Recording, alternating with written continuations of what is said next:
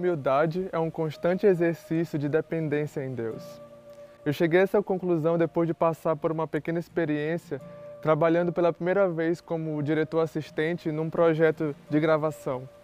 Nós estávamos naquele dia todos envolvidos com diferentes, desempenhando diferentes funções no set de gravação e em, algum, em um certo ponto nós precisávamos buscar uma mesa em um outro lugar e eu rapidamente me ofereci para ajudar e no meio do caminho conversando com um colega de trabalho, ele comentou que eu estava sendo um bom diretor assistente por ajudar a fazer tarefas que talvez pela maioria não seriam consideradas muito importantes.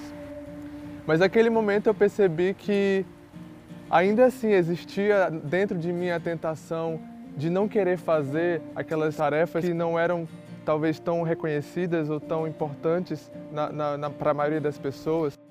E seria muito mais fácil simplesmente pedir para alguém fazer aquilo no meu lugar.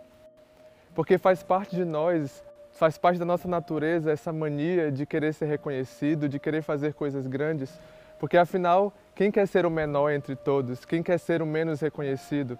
Até a mais tímida das pessoas deseja sucesso. Mas no reino de Deus, o que realmente significa ser o maior? Em Lucas capítulo 9, os discípulos de Jesus passaram por uma situação em que essa pergunta foi respondida. Eles discutiam entre si quem entre eles seria o maior, e Jesus, sabendo o pensamento deles, mostrou que, na verdade, a matemática do reino dos céus é inversamente proporcional à nossa, ao colocar uma criança ao lado dele para simbolizar quem realmente é o maior no reino de Deus.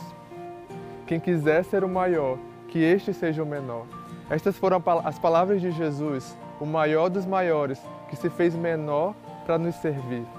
E é interessante que enquanto eles perdiam tempo discutindo quem era o maior entre eles, a passagem continua dizendo que haviam pessoas do lado de fora que estavam fazendo o que os discípulos deveriam estar fazendo. Pessoas que não estavam tão preocupadas em ser um deles. Porque o nosso lugar não é em círculos discutindo quem merece mais reconhecimento. O nosso lugar é numa posição de humildade, como aquela criança ao lado de Cristo, num lugar de total dependência nele. Porque quando nós nos diminuímos para servir, é aí sim que Cristo se torna grande em nós.